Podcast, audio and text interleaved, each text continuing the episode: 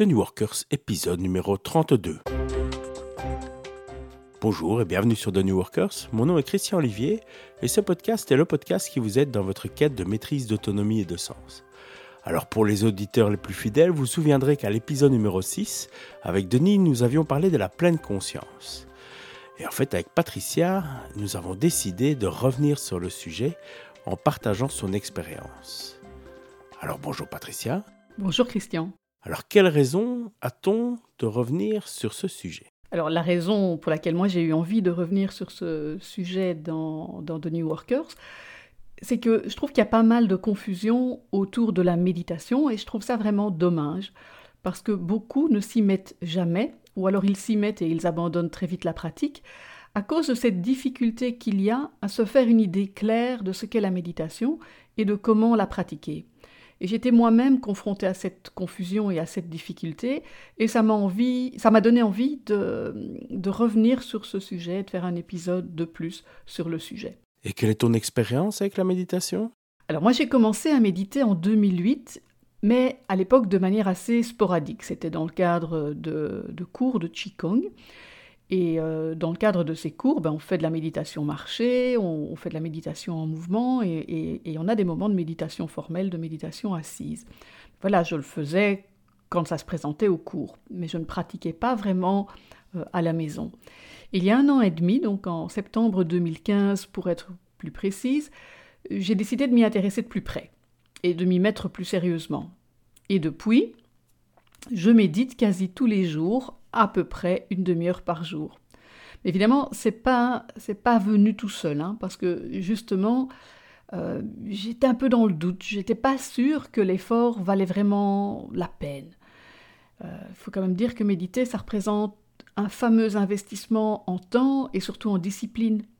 Et donc ça vient pas en un simple claquement de doigts.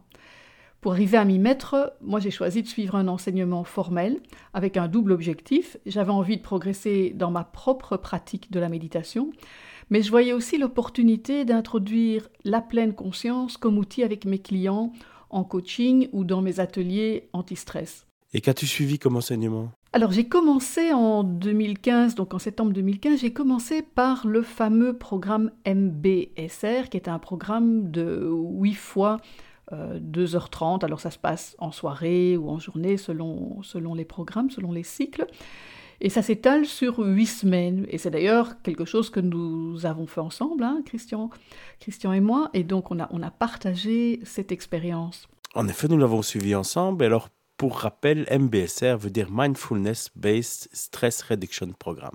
Voilà, et en fait c'est le programme le plus connu sur le marché occidental. Mais comme son nom l'indique, ce programme il est spécifiquement orienté vers la réduction du stress. évidemment, si on s'y intéresse un peu plus près, on se rend compte tout de suite que les avantages du programme MBSR vont bien au-delà de la réduction euh, du stress. Cette approche MBSR provient du monde scientifique et plus particulièrement du monde médical. Elle a été conçue par John Kabat-Zinn, qui est un, professeur, euh, c'est un biologiste qui est professeur euh, dans une école de médecine aux États-Unis. Et, et, au départ, le but était d'aider les patients à gérer le stress et les autres formes de douleurs physiques ou mentales.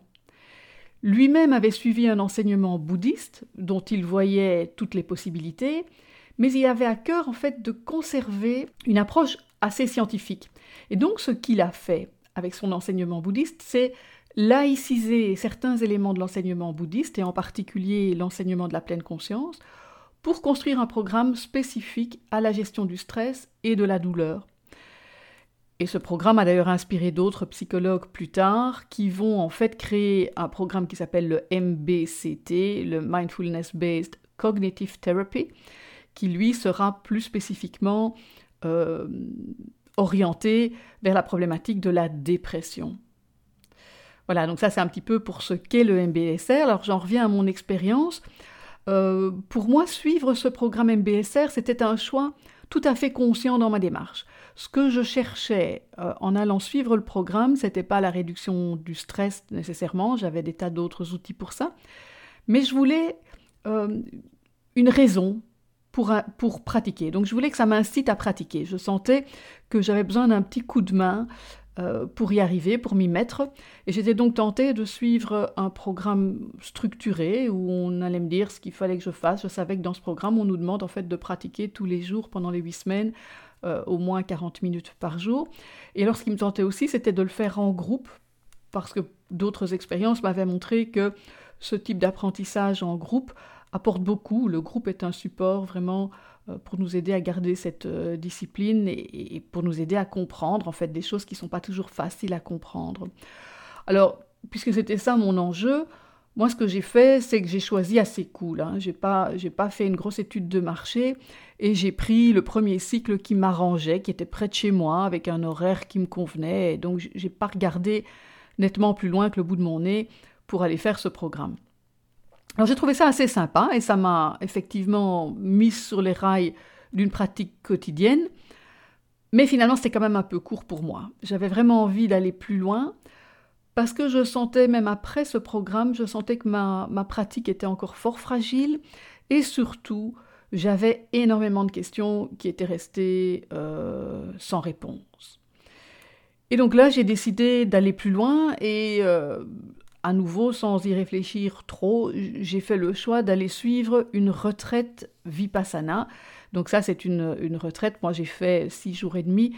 Donc c'est une, une, retraite dans un, dans un centre bouddhiste. Donc on est là en résidentiel, on est là 24 heures sur 24. Bref, d'un extrême à l'autre. Et quelle fut ton expérience? Effectivement, c'est d'un extrême à l'autre.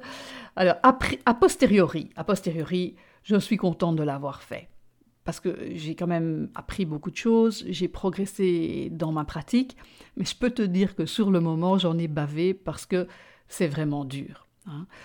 Euh, l'approche de ces retraites vipassana est effectivement assez extrême, surtout quand on est débutant, et je pense que même avec, j'avais derrière moi neuf mois de méditation euh, quotidienne, et je, méditais vraiment tous les jours, euh, au moins 30 minutes, mais c'est vraiment pas suffisant. J'étais vraiment encore une, débutante. Et donc, là, je me suis retrouvée dans un environnement très extrême. Hein. C'est une, euh, ce sont des retraites silencieuses, donc on n'a pas euh, le droit de se parler. Donc, on reste en silence tout le temps. On se lève à 4 heures du matin, on se couche à 10 heures du soir. On a 12 heures de méditation formelle sur la journée.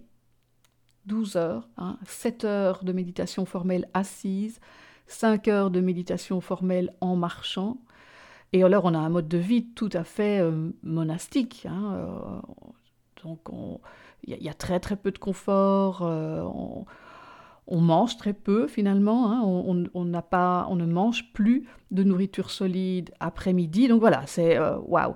Hein, donc c'est un mode de vie assez monastique, c'est le moins qu'on puisse dire. Et donc moi, je suis sortie de ça assez mitigée. Et finalement, à nouveau avec encore plus de questions et de confusion à propos de la méditation qu'en commençant. Parce qu'en fait, moi, je faisais cette retraite parce que je voulais apprendre à mieux méditer et à ancrer ma pratique. Mais j'avoue que je ne savais pas trop où je mettais les pieds en allant là. Et donc, je me rendais pas encore vraiment compte qu'il y a des enseignements très très différents de la méditation selon les écoles.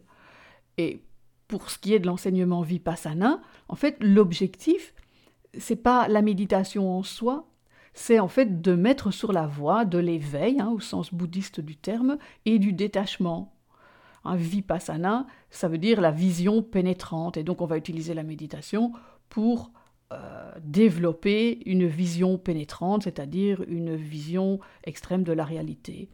C'est donc un objectif qui est avant tout spirituel, et donc on va retrouver d'une manière plus ou moins présente selon les écoles, hein, parce que je me suis renseignée, il y a des écoles où les aspects sont un peu différents, mais, mais en gros c'est souvent la même chose.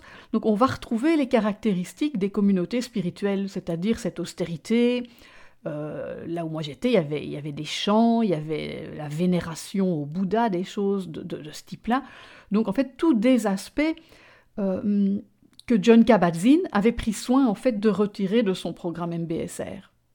Et donc finalement, je me suis rendu compte à la fin de cette semaine-là que c'était pas vraiment ça que je cherchais, même si le côté spirituel est pour moi important dans la méditation, euh, ce côté extrême ne convenait pas, euh, n'a pas vraiment répondu à mes attentes à ce moment-là. Et donc pour résumer, tu le conseilles ou tu le conseilles pas? Alors ni l'un ni l'autre. Je, dirais, euh, ce que ça m'a appris, c'est de, réfléchir à qu'est-ce qu'on recherche. Hein.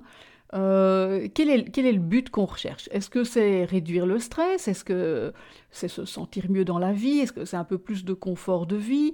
Est-ce que c'est apprendre euh, à méditer? Ouais, voilà, simplement pour, pour savoir méditer et aider d'autres aussi, peut-être même enseigner la méditation mais dans ce but de mettre plus de confort dans, sa vie Ou est-ce que c'est devenir un bouddhiste euh, et, aller très très loin dans ce chemin spirituel hein? C'est un petit peu comme si on a envie de jouer au tennis. Alors, euh, j'ai envie de jouer au tennis, je démarre par quel type d'instruction? Je ne vais pas démarrer tout de suite avec un champion du monde, ça n'aurait pas de sens. Euh, et puis je me demandais ce que j'ai envie de faire avec ça. Alors même si j'ai envie, moi, de devenir euh, instructeur de tennis, je vais suivre un certain enseignement, mais à nouveau, pas le même que si je veux être champion du monde de tennis. Euh, et je crois qu'on est dans, ces niveaux-là. Qu'est-ce qu'on cherche? Est-ce qu'on cherche vraiment un éveil spirituel dans le bouddhisme, auquel cas ces retraites ont tout leur sens, ou est-ce qu'on cherche à apprendre à méditer? Et moi, je cherchais à apprendre à méditer pour introduire la méditation dans ma vie, mais je n'avais pas envie de changer toute mon existence, toute ma vie. Mais heureusement, cette expérience ne t'a pas arrêté. Eh bien non. Donc j'en étais là. Donc on est l'été 2016 et je suis là à la croisée entre deux expériences très différentes. Quand un peu par hasard, je tombe sur la publicité d'un week-end d'introduction à la méditation pleine conscience en Angleterre avec une association qui s'appelle la Mindfulness Association, qui, euh, qui, est essentiellement en Angleterre et en Écosse, mais qui donne aussi des cours dans d'autres pays, dont la Belgique. On a évidemment moins de choix de cycles en Belgique qu'en Angleterre, mais, mais il y en a. Et donc, il se faisait que j'étais en Angleterre à ce moment-là, et je me suis dit, bah, je vais y aller, hein, euh, je vais aller voir. Donc, j'y suis allée, et j'étais tellement euh, enchantée de ce week-end que ça m'a décidé à poursuivre une formation avec eux en Angleterre.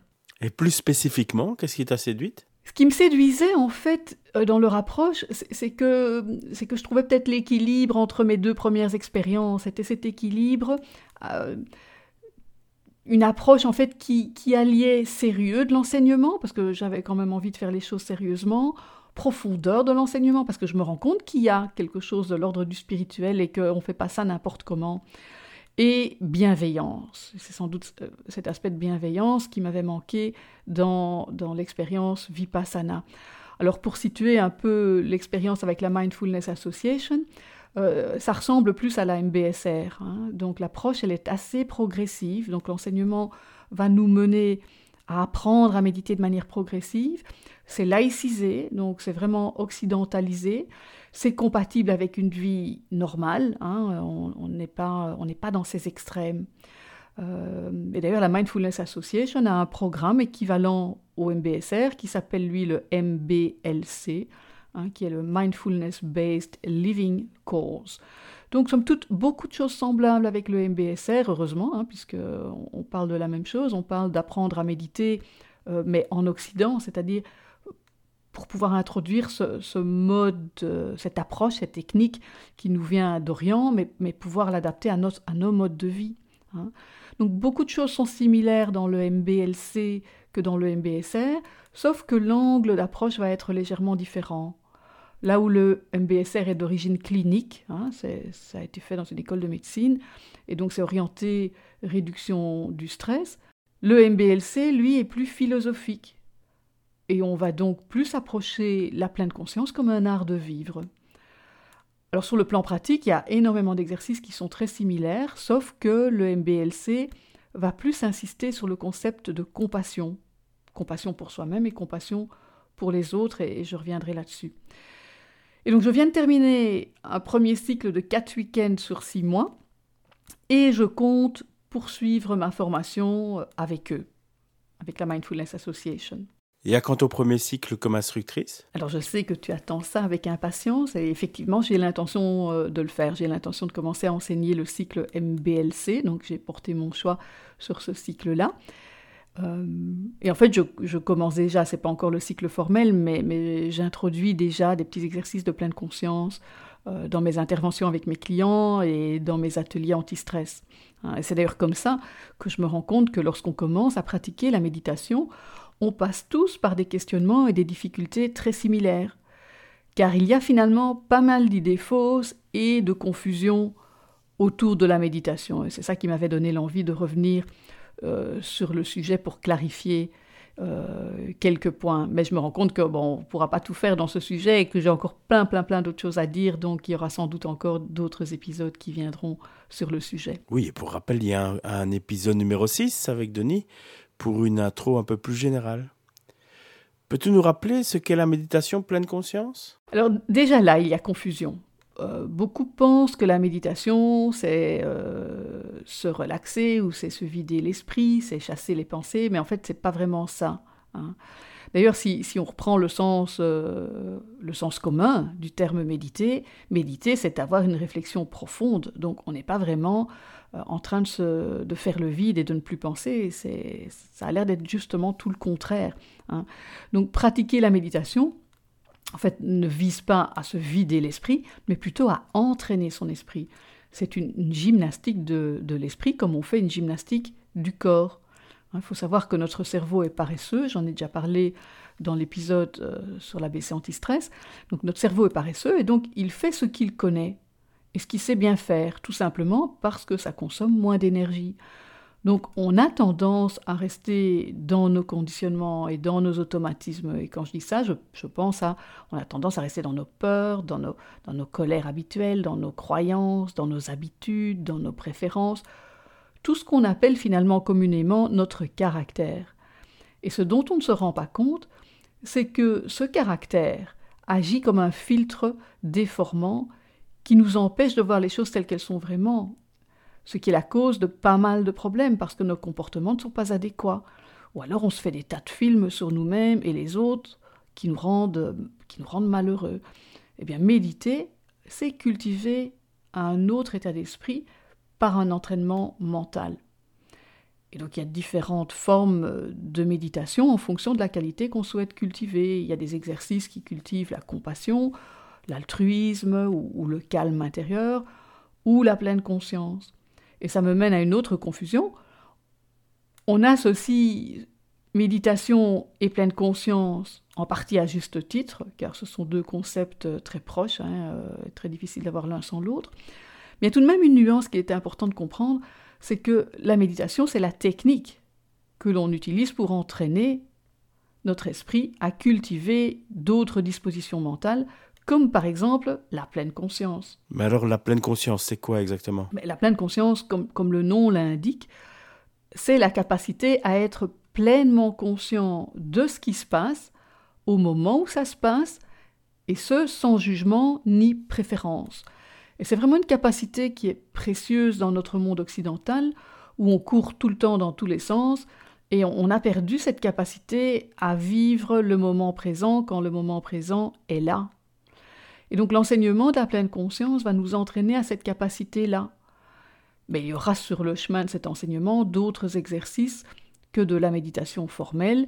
Et dans les exercices de méditation formelle, il y aura des exercices assez différents pour développer toutes les qualités qui mènent à cette capacité-là. Hein, parce que pour pouvoir être pleinement conscient, ben, il faut pouvoir déjà être attentif. Hein.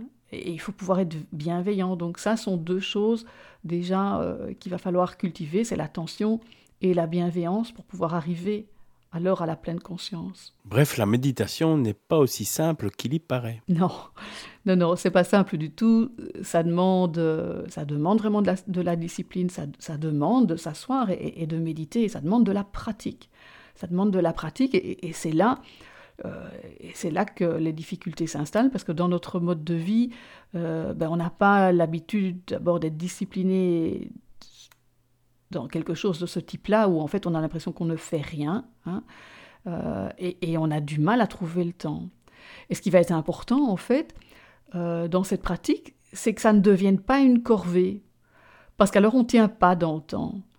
Et donc, voilà, c'est pas évident de, trouver cet équilibre. Hein. Ce qui va vraiment importer, c'est de pratiquer et d'être bienveillant par rapport à soi dans, sa pratique. Et donc dans la méditation pleine conscience, on va toujours trouver ces deux aspects. Cet aspect plutôt technique, hein. il faut entraîner notre esprit à être attentif et pleinement conscient dans le moment présent. Donc ça sont des, des exercices spécifiques pour cultiver ses capacités d'attention et de pleine conscience. Mais il va aussi y avoir euh, l'autre aspect qui est l'attitude de compassion ou de bienveillance vis-à-vis de soi-même. Et ça, c'est pas évident à cultiver non plus. Et donc, il y a aussi des exercices pour spécifiquement développer cette attitude. Et donc, on n'a jamais l'un sans l'autre.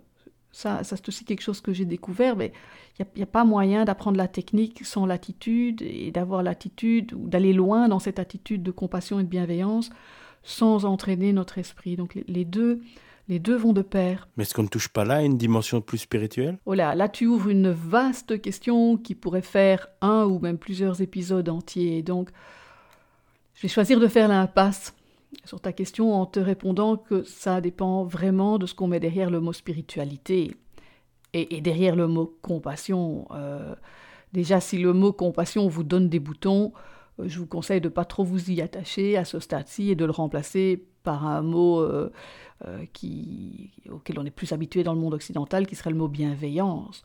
Mais c'est ça l'idée qui est derrière. Et donc, pour répondre à ta question, je vais, je vais carrément éluder l'aspect spirituel et aborder la question de l'attitude de bienveillance sous un autre angle, qui est l'angle de la logique, hein, qui est un, angle qu'on euh, qu'on connaît mieux dans notre monde occidental. Hein. et donc voilà, le but de la méditation pleine conscience, c'est de vivre plus pleinement le moment présent. Et, in fine, c'est être plus heureux. Il faut pas se leurrer, c'est ça qu'on est en train de chercher.